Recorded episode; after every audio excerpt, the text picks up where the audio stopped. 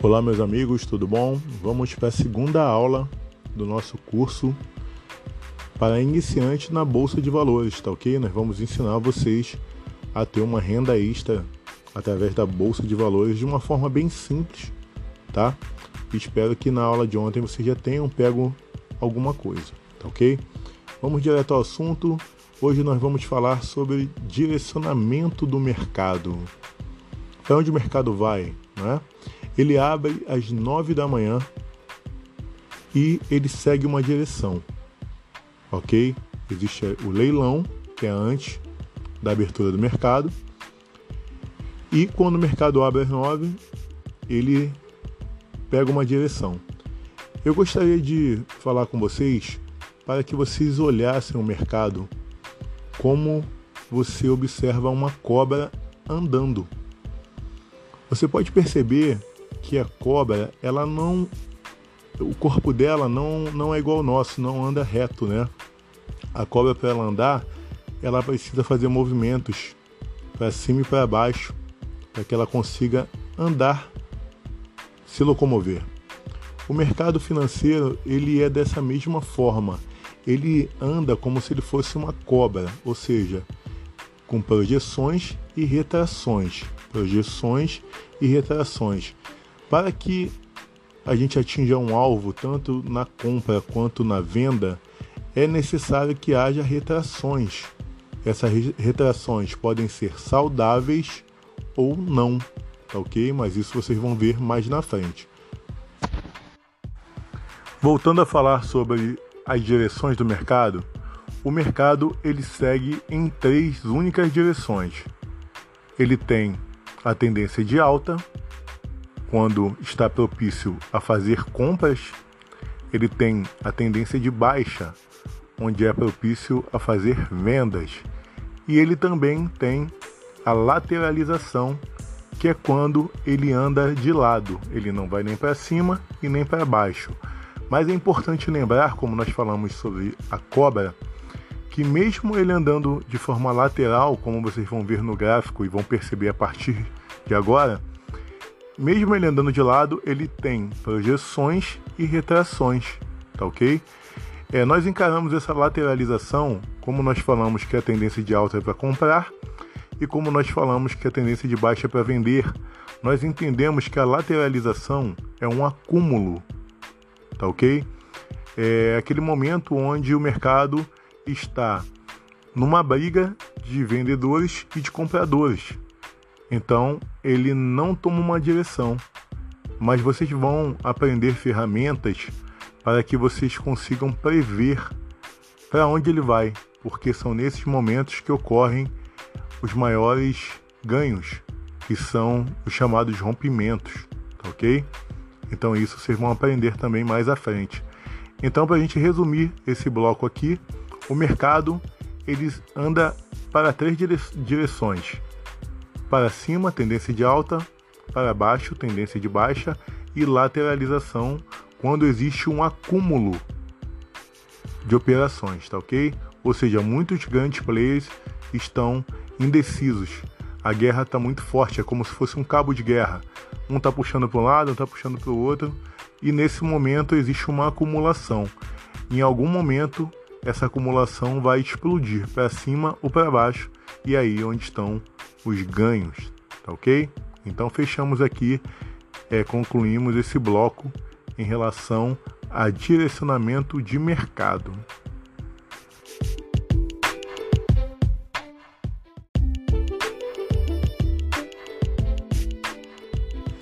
Agora nós vamos falar sobre um dos artistas, né, dos mais conhecidos quando se fala em bolsa de valores, são chamados candlesticks.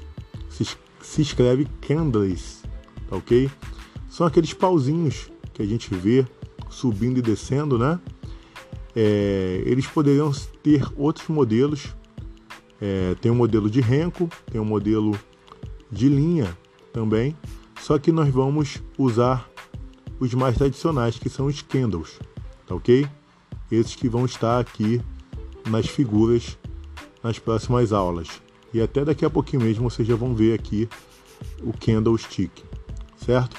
O candlestick ele é similar àqueles quadradinhos que nós fazemos para marcar blocos, né? Você faz um, vamos supor que nós estamos marcando carrinhos de mão, né? Numa obra, o, o ajudante de pedreiro vai lá, pega um carrinho de mão, eu vou lá e boto um, um, um pauzinho, depois eu boto dois, três, quatro, faço um quadradinho, depois faço um X, fechei aquele bloco e continuo contando e fazendo meus quadradinhos aqui com X no meio.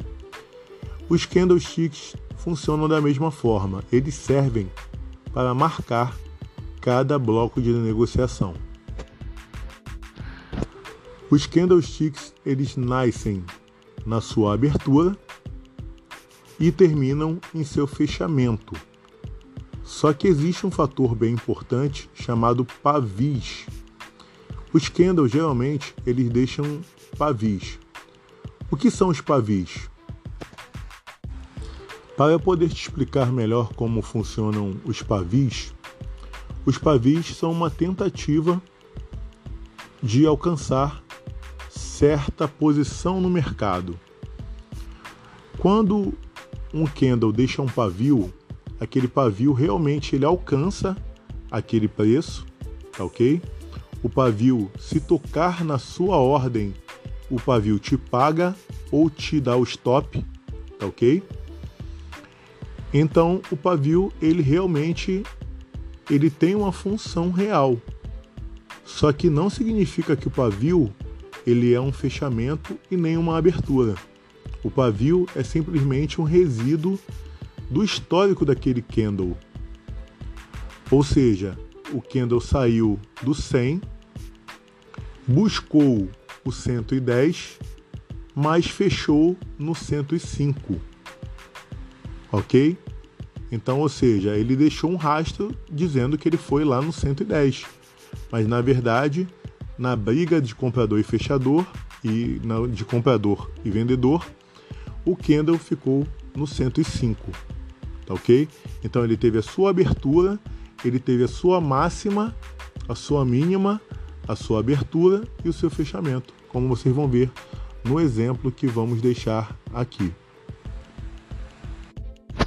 Para que vocês entendam um pouquinho mais sobre candles, os candles eles são como se fosse letras.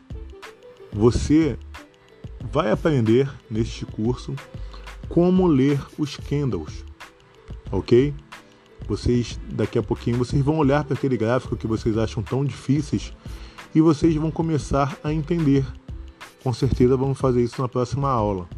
Mas eu gostaria de dizer para vocês que existem mais de mil padrões de candles e nós vamos focar apenas nos mais tradicionais, claro, né, para não ficar muito extenso a nossa aula. Então, eu gostaria de dizer para vocês que vocês vão começar a observar os candles de uma forma diferente. Vocês já sabem que ele tem uma abertura e um fechamento, que ele tem a máxima e a mínima, que ele, que ele tem abertura e fechamento e pavis, ok? E essas aberturas e fechamentos e esses pavis eles contam uma história. Eles estão falando com você. E é isso que você vai estar aprendendo daqui para frente.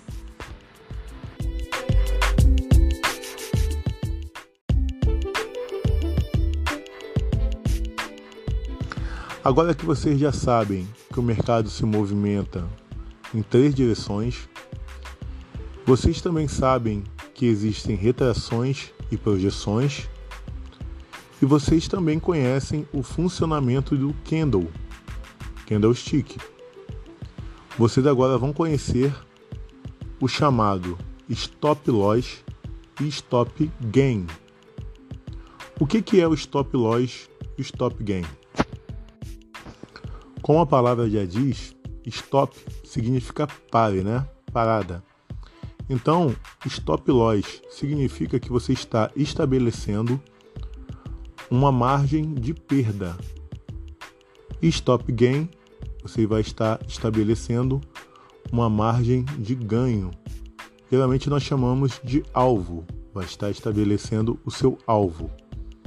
E no stop loss, você vai estar estabelecendo a sua perda. tá ok? Então, como nós sabemos que o mercado ele tem projeções e retrações, nós temos que deixar um espaço livre para que ele possa se movimentar. Então, geralmente, quando nós iniciamos uma operação, nós automaticamente colocamos o nosso stop loss. Isso é uma regra, tá ok? Vocês vão aprender isso lá na frente quando nós falarmos em gerenciamento de risco.